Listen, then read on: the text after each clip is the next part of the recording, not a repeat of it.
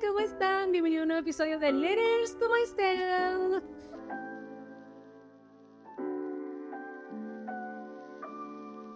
Estoy demasiado emocionada porque hoy tengo aquí a mi lado a nuestra hermosa psicóloga clínica Mónica. Bienvenida, Mónica. Gracias, gracias, Mónica. Sí, estoy muy emocionada. Eso te iba a preguntar, ¿estás emocionada? Sí, emocionada, un poquito nerviosa, pero se siente más la emoción. Es parte de, porque bueno, nos estamos acostumbrados a tener todo este poco de cámaras al frente, no, y las luces, toda la producción, estoy impresionada. Me encanta, me encanta. Bueno, e invité aquí a Moni eh, para poder hablar sobre desde un punto o, desde un punto más profesional como psicóloga, porque aquí en el podcast siempre hemos estado hablando sobre como mi proceso, los procesos de Lani del pasado y los procesos que va a vivir Lani del futuro para que cuando vea estas cápsulas pueda sentirse como inspirada y motivada y al mismo tiempo inspirar a otras personas. Pero en este proceso yo he podido como que abrirme y de verdad como entregarles de manera vulnerable los momentos en los que me he sentido demasiado abajo y los momentos en los que me he sentido demasiado arriba. Eh, y sobre todo, bueno, cuando estuve en mi proceso más reciente, que estaba como una especie de depresión. Pero yo creo que eso es como un mal de los profesionales, entonces vamos a ir abordando todo eso porque sé que muchos de los que están allá del otro lado lo están viviendo. Sí, sí no estamos solos en esto. Sí, Exacto. Esa es la idea. Exacto. Y bueno, eh, Moni es mi psicólogo y tengo como la dicha de poder estar compartiendo el espacio con ella también porque, bueno, me ha ayudado tanto. Llevamos como cinco sesiones. Sí, vamos a ver. Y siento que ha sido un cambio en mi vida demasiado drástico. Qué bueno, qué bueno. Eh, entonces, como que no me puedo quedar con esto yo sola, necesito que otras personas te conozcan y que ojalá también puedan eh, visitarte en tus consultas, en tus sesiones, porque de verdad que yo siento que me traigo las herramientas como para las cosas puntuales que necesito como profesional y también en el crecimiento personal. Pero hoy no se trata nada más de mí, sino también se trata de ti. Quiero que nos hables de la Mónica psicóloga. ¿Cómo ha sido el proceso profesional de ser psicólogo y aún así lidiar con esas... Em-, todos somos seres humanos, ¿no? Entonces, Total. Eh, que tú seas psicólogo no te hace un superhumano para exento de, emociones, de, de, esos momentos de crisis y de ansiedad, de frustración. Te has deprimido, te has frustrado. Quiero que, que nos cuentes un poquito de eso. Bueno, sí, un montón. Eh, me he deprimido realmente. Estuve catalogada, diagnosticada directamente por un psiquiatra con farmacología también asociado a la, a la ansiedad. Entonces sí, nosotros, o sea, como, como psicólogos tenemos herramientas, pero también nos pasan un montón de cosas. Que muchas veces con las herramientas adecuadas uno puede prevenir, pero a veces no, no tanto. O sea, son cosas que te pasan que muchas veces están por procesos de aprendizaje, por la necesidad de darte cuenta de cosas. Entonces yo en esos tiempos aprendí muchísimo. Eh, a veces uno cae, eh, como agradece las cosas malas que te pasaron, que eso igual es una arma de doble filo. Ok. Pero yo hoy, a mí, en mi proceso, digo, ah, mira, qué bueno que pasé por eso, porque de ahí aprendí a, a qué es lo que yo no iba a aplicar como psicóloga y qué es lo que sí iba a aplicar como psicóloga. Y de ahí quiero romper estigmas, quiero romper malas prácticas, porque fue un proceso súper frustrante. O sea, ir al psicólogo y que el psicólogo no te respondiera las preguntas. Ir, a, ir al psicólogo y decir, bueno, yo tengo este problema, necesito herramientas y era como solo hablar y no pasaba nada. Eh, y además todas estas creencias que hay de que, bueno, tienes que estar como en el psicólogo cuatro años para ver, no, cuando en realidad sabemos que en cinco sesiones puedes ver una transformación de todas maneras. Entonces eso me hizo a mí como mirar en mí misma, pero también para yo de seco, se pudiese decir o sea, no, sí, yo creo que un poco. O sea, el, el poder mirarme, que, que, yo creo que todos los psicólogos necesitamos ir al psicólogo y también todo tener la experiencia. Ay, noten, ¿el psicólogo no es psicólogo? Es raro. Es raro, no porque digamos este, estemos obligados a, pero sí necesitamos pasar por la experiencia de eh, mirarte a ti mismo. Porque el proceso de autoconocimiento es un proceso igual incómodo. O sea, a veces sales de las sesiones un poco, este... Y ahora que estoy descubriendo esta parte que me da un poco de miedo, un poco de edad. Y tú como, tú como psicólogo, con el paciente, tienes que saber qué está sintiendo él. Para tú poder también dar herramientas que te digan, bueno, o sea, Entonces, después de la sesión me sentí súper mal Sí. para poder prevenir eso y para que la- el paciente continúe, porque tú dices, bueno, yo voy al psicólogo para sentirme mejor, Claro. eh, pero resulta que es algo peor. Son como, "No, por favor, ayúdame, porque no puedo, no puedo seguir. Entonces no va. Y, y con toda razón, porque yo digo, es cierto, es verdad. Pero tuve que haber pasado por eso Por supuesto. para yo poder entender. Yo creo que el que hayas pasado por eso te hace empatizar con todos aquellos que hemos estado en depresión alguna vez. Sí, empatizar y, y entender que si tú le dices algo como, no desafías tus creencias limitantes, y es como, yo, yo lo voy a intentar desafiar, pero por favor entiende que no es que yo, es como, como tenemos un filtro aquí, ¿no? Eh, que, que me dice, que me dice algo Sí. Y que no te permite ya desafiar al 100% esa creencia limitante, entonces mañana estás Sí. Es una limitante a las creencias limitantes, por así decirlo. Exacto, a que tú puedas tener e implementar. Entonces, ¿qué pasa? Yo dije ahí, a mí me tienen que decir cómo. Claro. Porque una de las cosas es que vemos, no, eh, sí, desafía tus creencias limitantes. Sí. Haz esto, o ámate, o no sé qué. Ese es el qué. Ajá. Haz eso. Ajá. Pero ¿y cómo?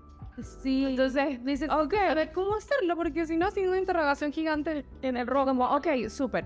Eso lo hago.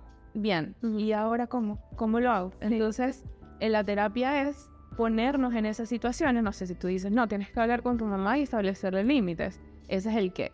Entonces, cuando ustedes vayan al psicólogo y el psicólogo diga, no, parece que tienes que hacer esto, o debería, o podrías hacer esto, o acuerdan, da unos tips. No, recomendación. ya, ser asertivo. Entonces, ¿a qué hora, a qué hora, a cuándo vas a tener la reunión? ¿A qué hora? Porque todo eso tiene que, como que antes de almorzar, cuando- Que uno cuando está en esa situación no es capaz de pensarlo por sí solo. No. No podemos llegar de repente el profesional a asumir, ah, ya le dije qué es lo que tiene que hacer. Y uno está en un hueco, Esa. en un hueco. O sea, uno no piensa en nada, tú solo piensas en que mañana tengo que despertarme de nuevo. Ujú. That's it. Exacto. Entonces, como estás en lo mínimo, eh, porque es eso, des- como mañana tengo que despertar y me tengo que levantar. Sí. Ese es lo mínimo. Sí. Entonces, como estás en lo mínimo, no puedes incluir otras cosas. Entonces, hay que decir cómo hacer eso. Sí. Entonces, es ya, te vas a levantar en las mañanas y vas a, eh, no sé, escribir un journal, por ejemplo, diciendo cualquier cosa. ¿Cómo lo vas a hacer? ¿Tienes lápiz? ¿Tienes cuaderno? Cosas tan ¿Qué te vas a decir? Sí. Sí, súper básico, como que, ok, escribe un journal, abro el journal y no se me ocurre nada. O todo lo que se me ocurre es negativo. Eso estará bien, estará mal, lo saco, no lo saco, lo escribo, no lo escribo. Ah, Entonces es como, ok, abres el cuaderno, tomas el lápiz, ¿qué color el lápiz? O sea, porque ¿Qué? no te vas a usar ese lápiz, lo vas a escribir también. Entonces fue pasar por eso que yo me di cuenta que se necesitaba ese puesto de detalle. Qué fuerte, porque es verdad, o sea, tú lo dices como que estas cosas. Es cierto porque he estado allí y yo quiero saber cómo fue ese momento, o sea, te choqueó el hecho de saber que habías entrado en depresión. O sea, ya tú, ya tú eras psicóloga en el momento en que pasó. Mm, eh, fue un momento. Ese es el, el- como el trend de, de- como el momento de ser humilde. Que te mantienen humilde. Momento que Un poco así. Un poco así. Pero también fue un alivio. Ok. Porque mm, por fin sabía lo que me pasó. Era como. Ya, esto es, está bien. O sea, le pasa a un montón de gente. Tú ves las estadísticas. En la depresión está en el GES, la depre- o sea, está en ese nivel que, que tiene un sistema detrás de apoyo. Wow. Eh, ok, está bien. Ahora necesito medicación. O sea, como que me puso en el modo de ¿qué, qué es lo que tengo? ¿Qué es lo que tengo? Estoy muy angustiada, estoy muy triste, no puede ser que me esté pasando esto. A, ok, tengo esto, ¿qué hago? ¿Cómo lo resuelvo? ¿Cuál es el tratamiento? Te ayudó usted a definirlo. Exacto. Entonces, me alivió Claro. llegó la aceptación y a Claro. decir, ok, ahora qué hago, porque Sí. ahora es accionar, pero nosotros podemos hacer muchas cosas, eh, o sea, o pensar mucho, pero hay que accionar. Exacto. Y con las personas que te acompañan, porque eso también es un Importante. totalmente. Lo que siempre hablamos aquí, lo que nos rodea, la gente que nos rodea es demasiado fundamental. Pero yo, yo pienso en ese momento en el que tú estabas así y es como que es verdad, te tienes un tormento, porque uno se siente atormentado. Y como que finalmente definirlo como algo, ponerle un nombre, ah, esto es lo que me pasó. Pero no puedo, no puedo sola. ¿El pedir ayuda te costó o, fue para- o ya lo venías como ya sabías que eso era natural? No, yo, o sea, desde el porque esto partió, o sea, el desencadenante fue el burnout de mi experiencia laboral. Ok. ¿verdad? Entonces, ya yo sabía que el tema del burnout me estaba causando dificultades. Y a partir de ahí yo fui al, al psicólogo. Mm.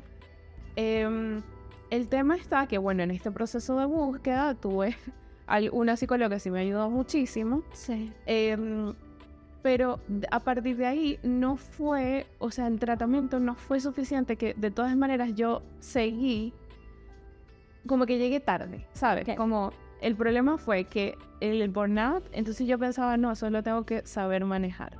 Tengo que... Como profesional, tú te decías a ti misma eso. Sí, Ok. y además como, como, no sé, como culpándote un poco. Sí, obvio. Tienes que saber. Viene la culpa de una vez, porque es que eso es lo que yo quería saber, en realidad. Siendo tú profesional del área, obviamente te ibas a sentir culpable porque dices, yo sé esto. ¿Por qué me está pasando esto a mí? ¿Por qué no estoy aplicando lo que ya sé en mí misma? Claro, porque no puedes. O sea, no hay ninguna posibilidad. Exacto. Exactamente. Entonces yo llegué tarde. Yo estiré el chicle, como dicen. Estiré el chicle. Porque. Llegué tarde a tal punto de que el burnout se convirtió muy rápidamente en depresión. Claro, claro. Y ahí, cuando ya yo sentía que estaba mm, realmente como no podía más, o sea, yo no podía funcionar más. Sí. Dije, no, psiquiatra entonces. De una. Debo. Como que me fui, me fui con todas. Sí, ¿no? Y que además con el, con el psiquiatra también hay un proceso eh, que tampoco dan, tú vas al psiquiatra y probemos con este tratamiento. Si no da, probemos con este otro. Entonces ahí, en ese proceso también es muy duro, porque tú, Sí. tú vas al psiquiatra cuando, de nuevo, ya es muy tarde. Sí. O cuando estás desesperada. Exacto. Entonces, el tratamiento me funcionó eh, por un tiempo muy acotado porque no era el tratamiento que yo necesitaba. Entonces, tuve que ir de nuevo a ajustar dosis, a ajustar no sé qué, como que, ok, y ahí. Hasta que di con el clavo y ya después me sentía muchísimo mejor y con la terapia fue así como, "Uf, Maravilloso. salí. Tu nivel de frustración al ver que no te funcionaba. No era de frustración, era de tristeza. Ay. Era como de desesperanza, tristeza. Ay, así. Sí, total, porque mi vida tiene que ser así, porque mi vida va a ser así. Sí. Porque tú en esos momentos, lo que pasa con la desesperanza es que no puedes ver un futuro mejor. Entonces, eh, es impactante porque ahí tenés el sesgo negativo Totalmente negativo. de decir mi futuro va a ser esto o peor. Entonces ya, Y ahí es donde vienen los pensamientos más negativos aún total. que nos pueden llevar a cometer una locura. Sí, ahí en ese momento vienen los pensamientos de ideación suicida y todo. Sí. Yo afortunadamente no los tuve. Creo que tiene que ver con, con el apoyo no tuve y el entorno, exactamente. sí. Y también la conciencia, porque, a ver, Claro, yo soy psicóloga, entonces me fue muy fácil decir, tengo que ir. claro. Mi pareja es psicólogo y como que tenemos que hacer, Exacto. tenemos que ir. Pero una persona que no tiene esa conciencia de en, en un momento de desesperanza se debe sentir súper lost, así como que perdido del tiempo y el espacio. Sí, sí, y mm, se siente muy, muy, sí, como dices tú, perdido, solitario, eh, con mucha tristeza, porque es una tristeza profunda, porque esa es la depresión. Literal, yo, yo siento que cuando yo, yo me di cuenta que estaba en depresión porque yo soy una persona muy optimista y alegre y aún cuando estoy mal, busco siempre las cosas o sea, positivas. Entonces como que me dejaba fluir y buscaba lo positivo. Pero tenía una tristeza tan dentro en mi pecho que no había experimentado antes.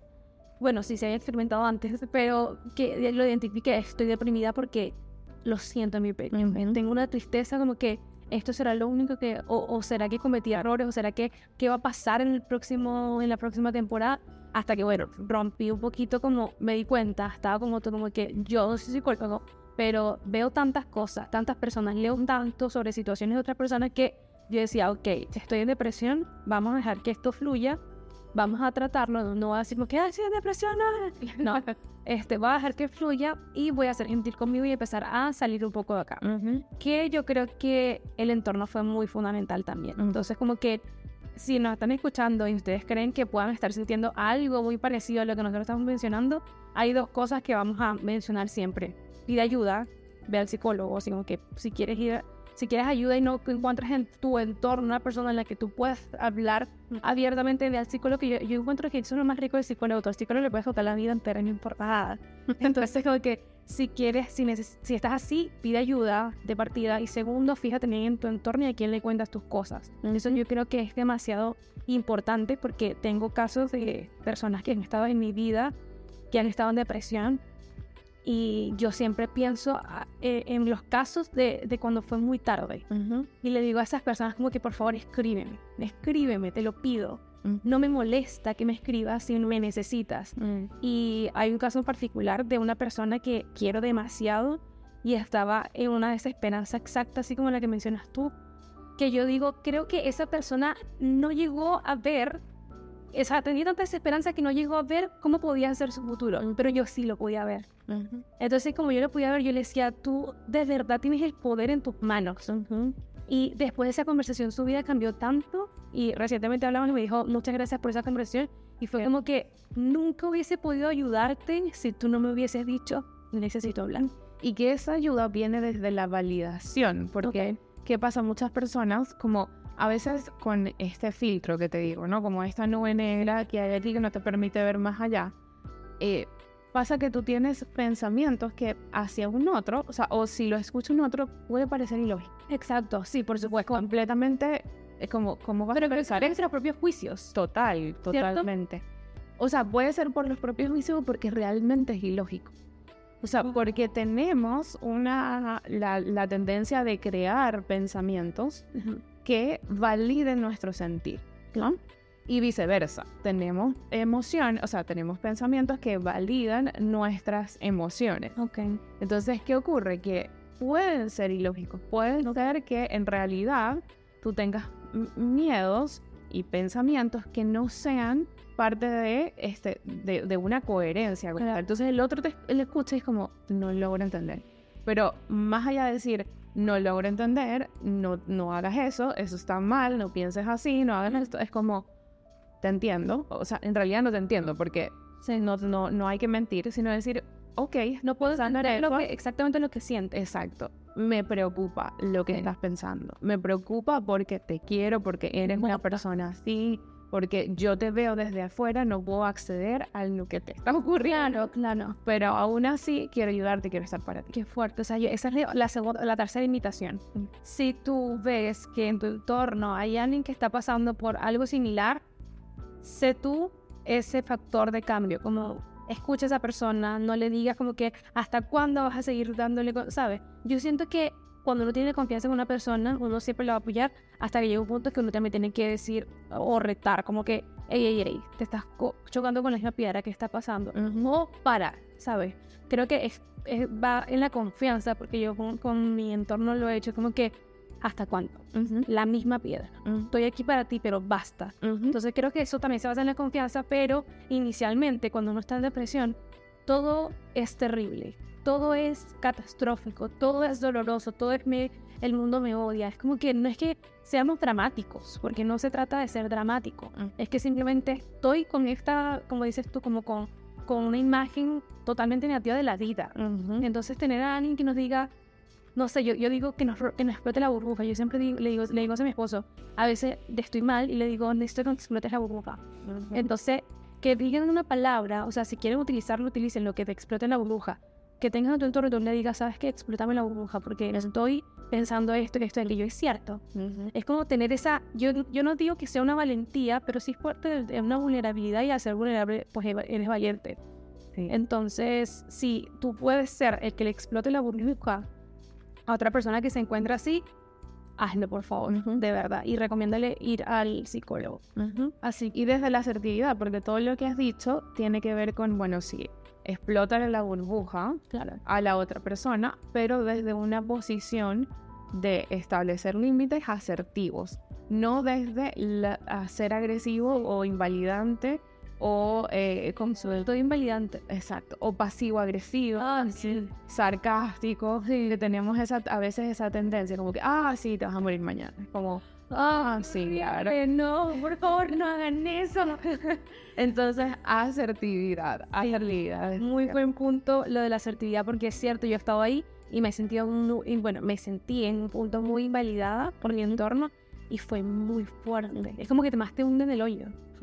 Sí, sí, sí, porque son, el, o sea, te comienzan a, a, a ver, y no solamente personas, pero son situaciones, personas, vivencias que te comienzan a validar la experiencia negativa que tú tienes. Entonces comienzan a ser ese factor de, ah, viste que sí tenía razón, las personas me odian. ¿No? Es como, esa es la evidencia. A validar lo negativo. Correcto. Entonces te validan lo que está ocurriendo. Y el cerebro dice, esta es la evidencia Eso es lo cierto. Exactamente. Wow, qué importante y qué interesante eso. Bueno, me encanta que hayamos tocado el tema de lo que, pues, que lo que es la depresión, porque siento que muchos podemos estar deprimidos y ni siquiera lo queremos aceptar porque no sabemos qué es depresión. Entonces, en el camino a crecer, evolucionar, em, tanto personal como profesionalmente, nos vamos a encontrar en un punto que nos va a deprimir, siento yo. Porque bueno, no puedo decirlo que todos, pero a mí me pasó. Entonces, como que yo digo, puede que pase. Entonces, el saber eso, eh, me alegra que lo hayamos hablado y, y también que, que veamos como que eh, si tú miras a la Mónica del pasado cuando estaba en ese proceso, ¿cómo, o sea, ¿cómo te sientes? ¿Cómo se siente la Mónica del presente de ver que ella pasó eso y lo, lo pudo superar? Eh, es como impresionante, igual. O sea, yo cuando, cuando hablamos del podcast y más o menos de la temática fue así como que, ah, Porque tú ves hacia atrás, te acuerdas de los momentos más duros, o sea, como cuando estabas como llorando, o sea, en ese llanto, no sé qué. Eh, y te ves ahora hablando de esto, siendo consciente eh, con las herramientas y es impresionante. O sea, primero a mí me asombra. Y segundo, me siento muy orgullosa de mí misma, em, pero también me siento como em, que, que, no para el, el avance, Ajá. ¿no? Como, ok, estoy bien, estoy súper bien, tengo habilidades, las herramientas, ya no estoy en ese hoyo, pero es como, ahí mantengo el, el, no sé, como que se metió el bichito del autoconocimiento y es siempre estar en este trekking, es como una montaña, estoy en trekking hasta llegar a la cima. vamos a parar, ¿verdad? Es como que Es claro, porque todas las, como nosotros somos muy, o sea, evolucionamos, Sí. todas las etapas de nuestra vida va a ser algo Claro. diferente. Entonces, final sanar es, es todo el tiempo, exacto. para toda la vida. Exacto. Y evolucionar es lo mismo. Bueno, el que quiera sanar y el que quiera evolucionar, en nada de esto, ni puedes crecer si tú no quieres crecer. Yo veo mucha gente que dice, quiero crecer, pero no está dispuesta a ir a, a hablar con alguien para que yo crecer, a ir al psicólogo, a contener conversaciones incómodas, porque el crecer es sinónimo, sinónimo de incomodidad. Sí, Entonces yo siento que ese momento de la Mónica del pasado era súper incómodo, pero y que no podía ver a la Mónica del futuro. no, o sea, el poder estar aquí hablando es como imposible. Nunca te pudiste haber imaginado. El del loco, o sea, sí. Me siento muy agradecida por eso y de verdad que también es lo que yo le decía en, en el episodio anterior a mi invitada. Me siento muy orgullosa de que la Mónica o la persona de esa del pasado, que la Ania del pasado haya podido superar eso y que podamos ser el reflejo de que sí se puede, de que en el momento no lo puedes ver, pero que sí va a pasar. Aunque tú no veas, o sea, uno puede ver el panorama completo siempre.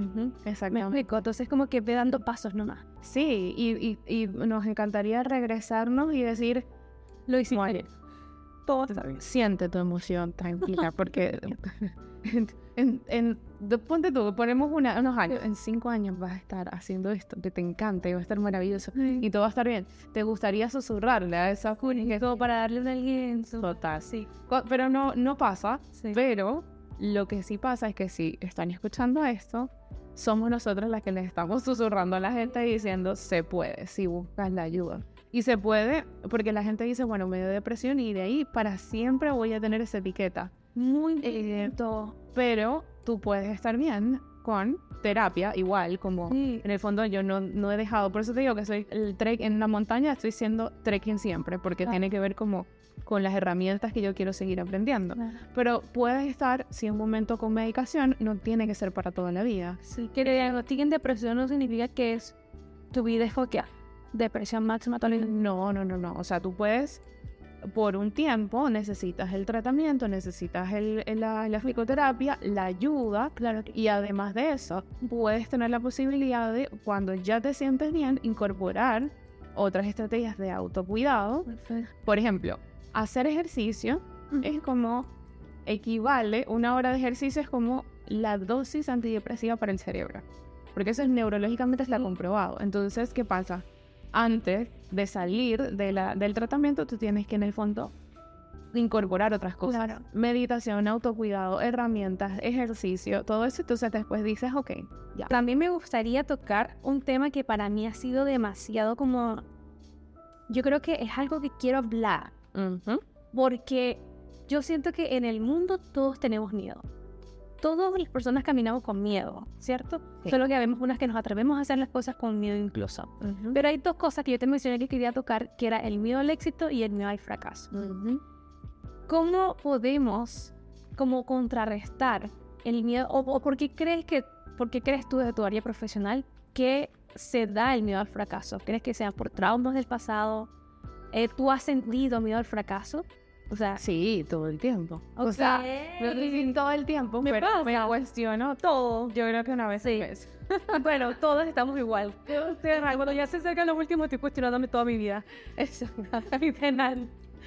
Em, lo, lo que hay que entender es que es el miedo. El miedo es una emoción que te protege. Es Ok. una emocionalidad. Nosotros le tenemos miedo a las arañas porque las arañas te pican. Ya. En- Entonces, ¿qué pasa? Que nosotros le tenemos miedo al fracaso porque el fracaso es incómodo. Es algo que no, no se siente bien. En- Y además tenemos una connotación social que es como fracasada. Ah, Imagínate, no queremos eso. Entonces le tenemos miedo a- a- al, al fracaso. ¿Qué pasa también al miedo al éxito? Le tenemos miedo al éxito porque le tenemos miedo a...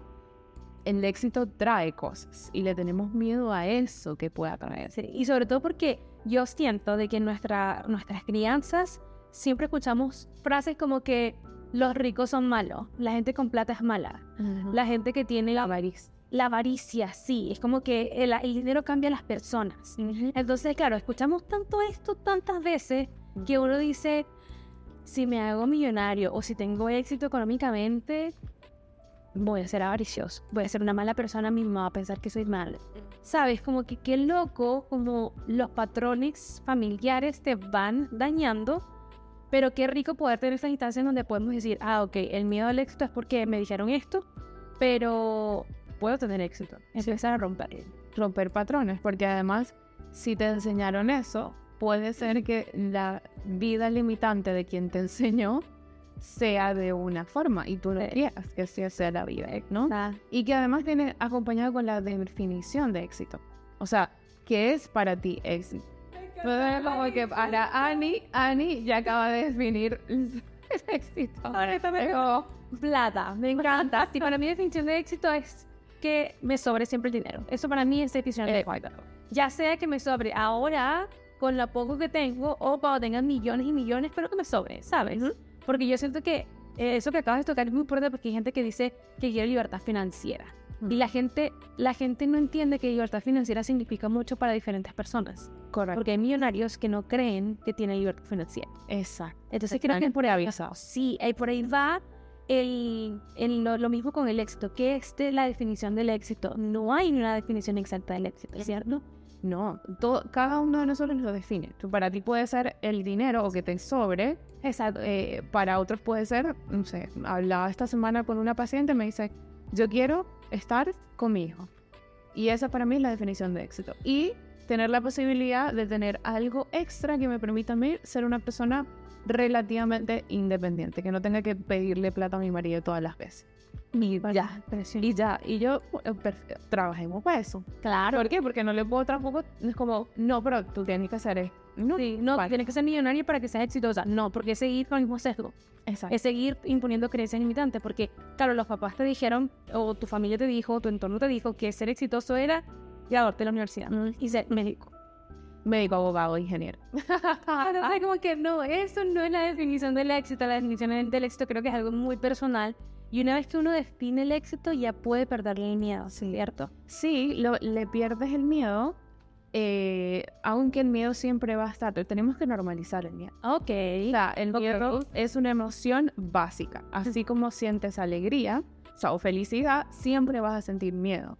Así como sientes eh, tristeza, siempre vas a sentir miedo. Entonces, la emoción siempre va a estar. Como la película de Intensa. Tal cual. Van a estar siempre, eh, eh, creo que era cuatro, ¿no? Sí. Cinco. Entonces, esas cinco emociones siempre van a estar y deberían. es- Las personas que no tienen miedo, ahí, ahí, como que tienen una glándula, no sé Sí. no, no sé muy Pero tienen que medicarse. tiene que medicarse para sentir miedo, porque si no, eres una persona, una persona que no se cuida a sí mismo. Entonces, primero, normalizar el miedo, agradecer que el miedo está, porque te está cuidando, es como que te está generando alarmas, pero también hay que contrastar esas alarmas. Tengo miedo, ¿por qué? ¿Qué significa esa situación en específico para mí? Y no es que yo voy a actuar en función del miedo, voy a actuar con mi yo consciente que dice, ¿qué hago con eso? O sea, ¿qué quiero hacer? Las arañas, ok, me asustan las arañas. ¿Esa araña pica? O sea, ¿esa araña me puede hacer daño, me, me envenena o es o no? Entonces tú la captas y dices, ok, entonces tengo la capacidad para matar la araña, que es la acción, Sí. porque todos tenemos que accionar, pero en función de esas creencias. Y el problema es que hay muchas personas que tienen estas creencias limitantes Ajá. que dicen, no, yo no quiero alcanzar eso por el miedo que me da, por lo que significa eso en concreto. Entonces siempre hay que buscar el significado, porque las emociones están ahí y te dicen mucho, siente las emociones, pero también hay que accionar en función de las emociones, como pensar en qué siento Ajá. para luego accionar. Claro. Bueno, por ejemplo, en mi caso particular, a mí todo me da miedo.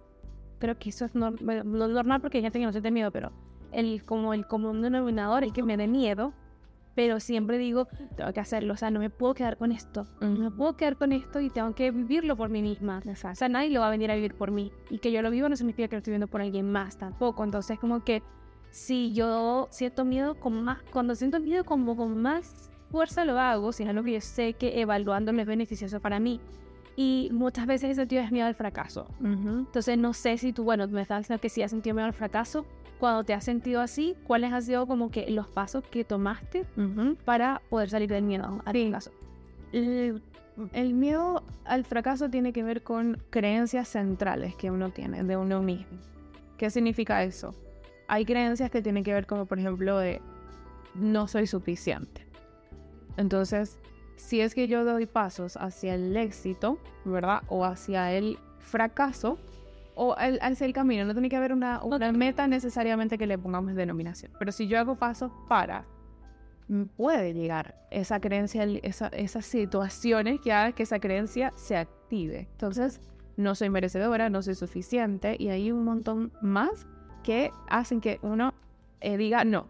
Entonces me echo para atrás. Claro. Entonces, el miedo al fracaso te activa esas creencias, esas Yo- creencias en concreto. Y yo creo que la mente es tan poderosa que nada más por tener esa creencia te limita a vivir la vida de tus sueños. Total. Porque a mí mucha gente me pregunta cómo hago para manifestar todo lo que manifiesto. Y, y la creencia central es que yo soy merecedora de todas las cosas buenas. Exacto. Entonces como que mi creencia central antes era que no era suficiente. Mm, Y una vez en un encuentro que tuve, como una, fue una conferencia cristiana, y mm, yo tuve un encuentro con Dios, yo soy creyente, soy creyente, creo mucho en Dios, y yo sentía que Él me decía que yo era su hija, y que esa era como mi identidad, que nada de lo que me pasara, ni lo que fuese, ni nada, iba a evitar que yo fuese su hija, ni que lo hiciera mal o lo hiciera bien. Como que tú vas diciendo, mi hija, aunque la, aunque la riegues o aunque no la riegues, aunque lo hagas todo bien, es como que yo cuando entendí eso, entendí que era suficiente y de que no necesitaba que nadie me validara esa, esa parte suficiente de la cual era yo. O sea, a raíz de eso yo pude entender de que si yo quería algo, yo podía eh, tenerlo porque lo merecía. mm, Y esa fue la creencia central que me, me empezó, me permitió empezar a manifestar todas estas cosas buenas. Hay mucha gente queriendo manifestar una pareja ideal. Y es como que muchas veces no puedes manifestar la pareja ideal porque sientes que no la mereces. ujú. Entonces necesitas primero trabajar en ti, en ese merecimiento, claro. Total, total. Y ahí como que se supera ese miedo al fracaso. Ujú. Entonces ahora yo siento como que yo miro hacia el pasado y yo pienso en las veces que he tenido miedo al fracaso, que tuve miedo al fracaso, Y pienso ahora, cuando siento miedo al fracaso, es como que ya sé cómo voy a ir hacia eso porque lo contrarresto con mi creencia central.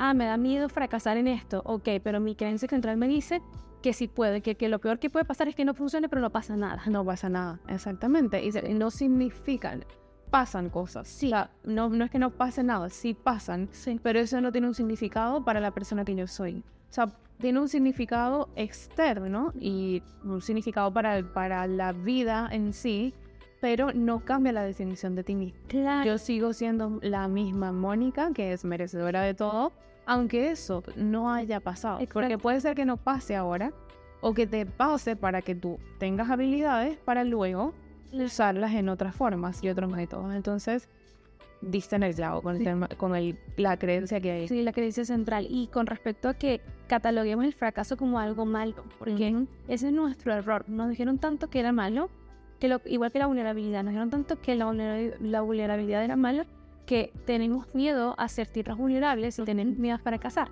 Pero si entendemos de repente de que el éxito es un cúmulo de muchos fracasos, ahí no tendríamos miedo. Como que, ¿qué te atreverías a hacer si sabrías que no puedes fallar? Ujú. Haría todo. O sea, pero realmente sí vamos a tener esas fallas en el camino, solo que son parte del, del camino hacia el éxito. Sí, y que son fallas que te ajustan el camino. Yo lo, yo lo prefiero decir que no, no es que sea una falla, estamos reajustando el camino, como Waze, que te dice recalculando. Sí. O sea, finalmente estamos recalculando y estamos ajustando cuál es el camino que sí se acopla a nosotros y a la vida que tenemos y a la vida que queremos tener. Entonces no necesariamente tiene que haber ahí un conflicto de decir estoy fallando, lo estoy haciendo mal, sino que bueno, sí, me equivoqué, aprendo de esto, pido las disculpas correspondientes si son necesarios, aprendo, busco la forma de, de que eso se quede en el sentido de esto es ahora algo que yo voy a incorporar Claro. eh, en mi vida o en lo que sea. Y Ah, ah, sigo. En Digo- días escuché algo de una, de una conferencista que decía, yo nunca, eh, o sea, yo o gano o aprendo. Y yo dije, me la voy a robar esa frase porque no estoy perdiendo, no, siempre estoy aprendiendo. Ujú. Entonces sí, es que o me la gano o me la aprendo. Exacto. Entonces es- este es tú recalculando, el, el si dinero es el fracaso, no gané, pero aprendí. Entonces ir pensándolo de esa forma. Exacto. Y aprendes a que, ah, tal vez eso no era mi lugar. Total, Está bien. está bien. No era lo que yo quería. Y que estás en el futuro, siempre nos terminamos dando cuenta de que fue mejor que fuese así. Sí. Que no pasara. O que, o que fuese como, como, como pasó, en realidad. Claro, claro. Y, y, y bueno, también a veces como que uno se... Hay un- mucha reflexión, nosotros somos personas muy reflexivas Sí. y puede ser que los que nos estén mirando también, pero hay un cuestionamiento. Uno tiene que escuchar esos cuestionamientos Sí. también y decir, bueno, ¿qué quiero hacer? Los a- ajusto a la realidad y a lo que voy es como, hablo con alguien como me pasó el domingo que te contaba antes Sí. de comenzar, así como, ¿me cuestiono mi vida independiente o me busco un trabajo de 9 a 6 de la tarde frente a un computador con una tablet Excel? ¿Es eso? ¿Quiero? No sé. Voy a hablar con alguien que trabaja con- en el computador con una tablet Excel. A ver qué. A ver qué me dice. ¿Me gusta? ¿No me gusta? Ok, no, no es para mí. Perfecto. ya. Yo me replanteé mucho esas cosas porque me pasó con el viaje, te tuve la oportunidad de quedarme, creo que te conté, no sé si te conté, y me lo tuve que cuestionar. Como que me voy o me quedo, porque quedarme era esperar, no devengar ningún peso, ningún dólar eh, por varios meses. Mi esposo se tenía que regresar para poder terminar su carrera y me iba a quedar yo con un Cleo allá. Entonces yo dije, "Es- esto es lo que quiero, porque yo quería quedarme. Definitivamente yo decía, esto es lo que yo quiero. Y son cuestionamientos difíciles. Difíciles porque es como el camino, la vida. Literal, literal, es la decisión de lo que va a ser tu vida en ese instante. Entonces, claro, tú estabas cuestionándote esto. Trabajo aquí dependiente o independiente.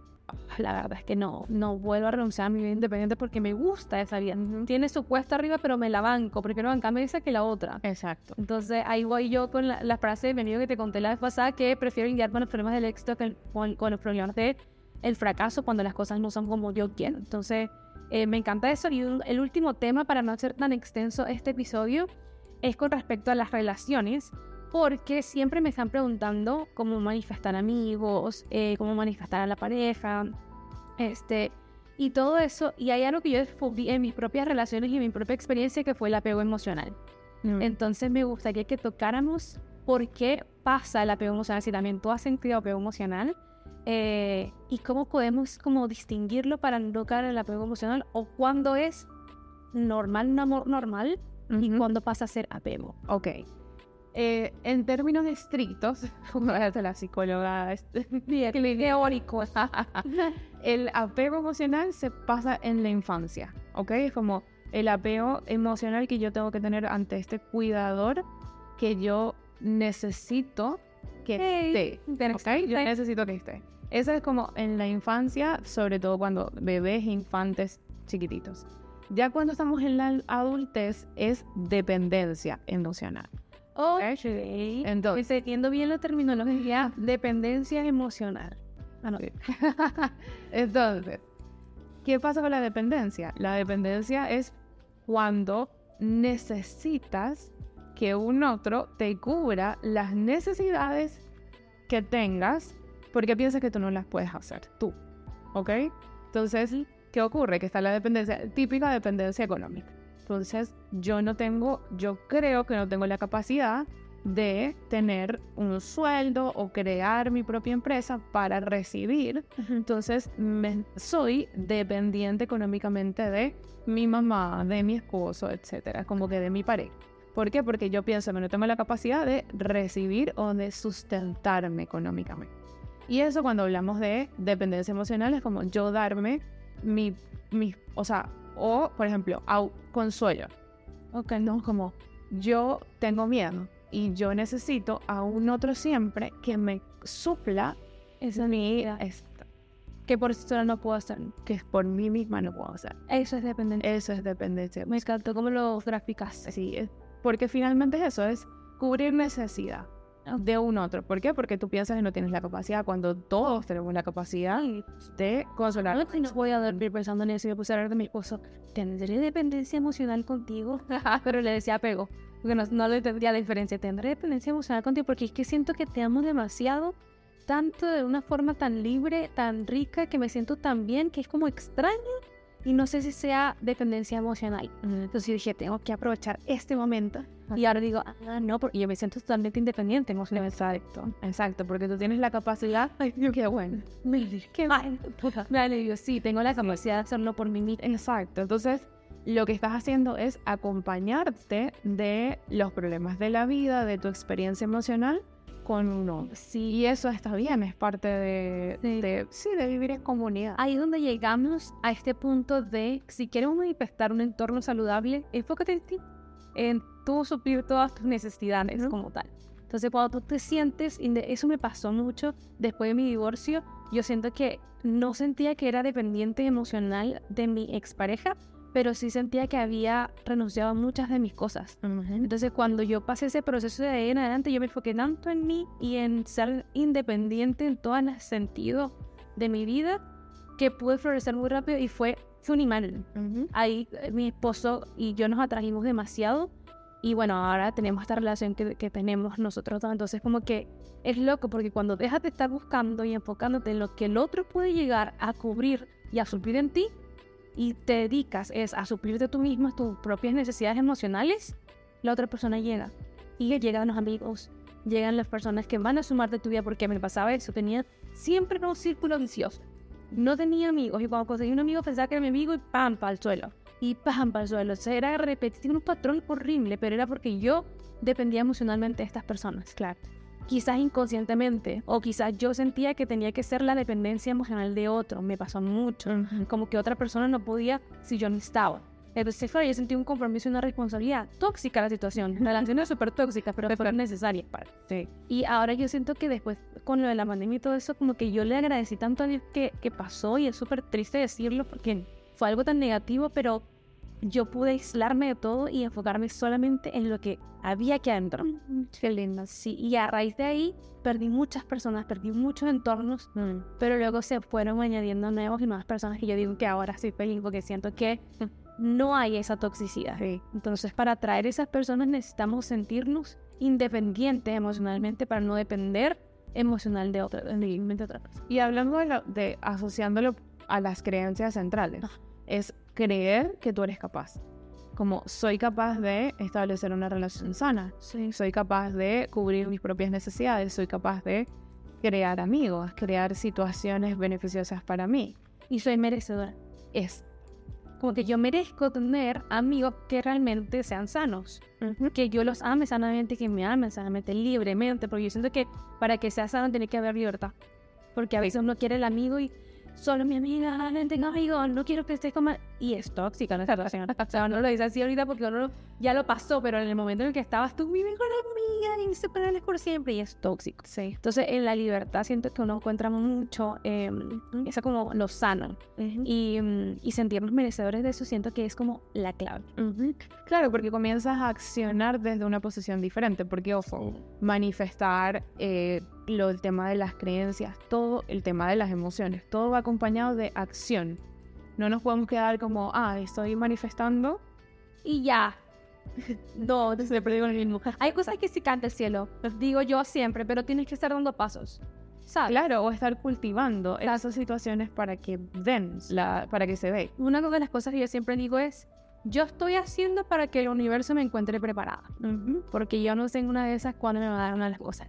Entonces siempre estoy accionando, pero hay muchas veces en que simplemente te tomas un break y it's okay. Pero es saber de que tienes que dar pasos y accionar para que puedas manifestar. Claro, y tomar el break es una acción también. Sí. Porque, como decimos, bueno, me, me tomo un break y entonces no estoy dando pasos con pero resulta que hay que dar pasos. Una paciente en lunes me enseñó que en la parte de los, los militares ti- tienen como grupos, ¿no? Uno en la guerra está ahí dando, ¿no? Como pa, pa, pa. L- El otro está pensando, entonces el estratega. Y el otro grupo está descansando. ¿Para qué? Para que, pum, después, pum, después, ¿ves?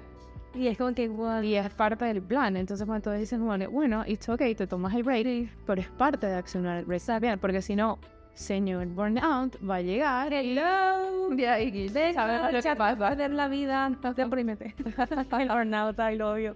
Pero es parte de, o sea, es, es entender eso. Yo lo he entendido de verdad con respecto a tomar descanso, porque, y bueno, Moni sabe, porque si es por mí me llevo al límite y no tengo ese paso que es fundamental, entonces no dejo que todo se regenere, porque yo siento que ahora lo entiendo, el descanso es para regenerar Mm. energía, pensamiento, físico, todo, mental. Entonces eh, necesito también más espacio para el descanso.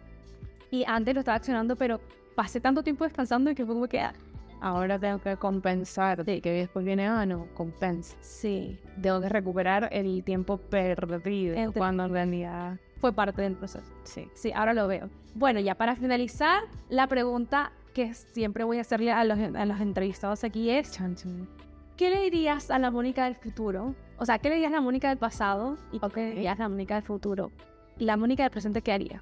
¿Qué le dirías a Mónica? Ok, a la del pasado, eh, You did No sé, sí, sí. eh, eh, lo que pasa es que creo, lo- la frase que me viene a la mente es como todo va a estar bien. Ok. ¿Por qué? Porque la- lo que me pasaba era como desastre, catástrofe. Em, todo va a estar bien y confía en tus capacidades. Eso. ¿Qué? Eso está muy bueno. Sí, Ok. sí. Confía en tus capacidades y que esas capacidades, desde esa confianza, va a construir cosas. Wow, me encanta. Siento que la Mónica del pasado se sentiría como que, ay, gracias, Mónica. ¿Estás segura? No, te diría, no te creo. Sí. Aunque sí créeme, con todo bien. Por favor, no, sí lo sé. Y a la Mónica del futuro, ¿qué le dirías? Eh, yo le daría preguntas a la Mónica del futuro. ¿Qué le Sí. preguntarías?